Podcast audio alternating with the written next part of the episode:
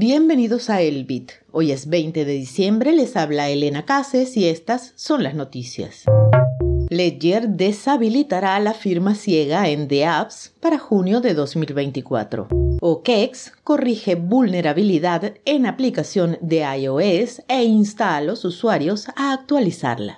Marathon Digital invierte 178.6 millones de dólares para ampliar su capacidad instalada. Bitcoin vuelve a los 44 mil dólares. Mastering Bitcoin arranca el 11 de enero. No pierdas la oportunidad, las plazas son limitadas. Entra en libreriadesatoshi.com para inscribirte y postular por una de las becas. Money on Chain te permite descubrir el poder de hacer DeFi con Bitcoin. Su novedoso protocolo emite la primera stablecoin con colateral en BTC. Además, posee el token BIPRO concebido para los holders a largo plazo.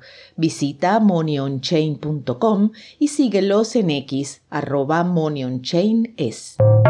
Tras un hack que explotaba la función de firma ciega de Ledger, la compañía se compromete a eliminarla gradualmente para junio de 2024, instando a los desarrolladores de The Apps a adoptar alternativas más seguras de firma clara.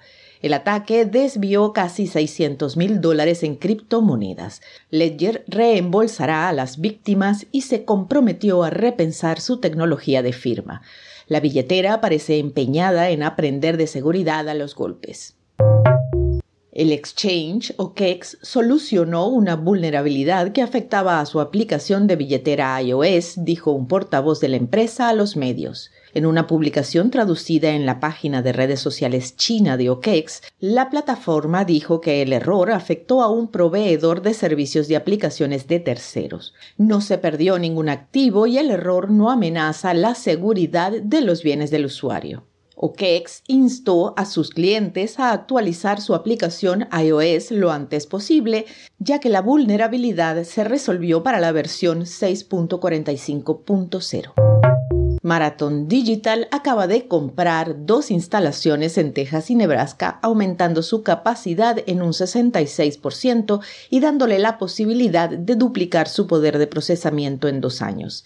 Este acuerdo de 180 millones de dólares marca un cambio para la minera que pasa de alquilar la mayoría de sus plataformas a poseer el 45% de su capacidad.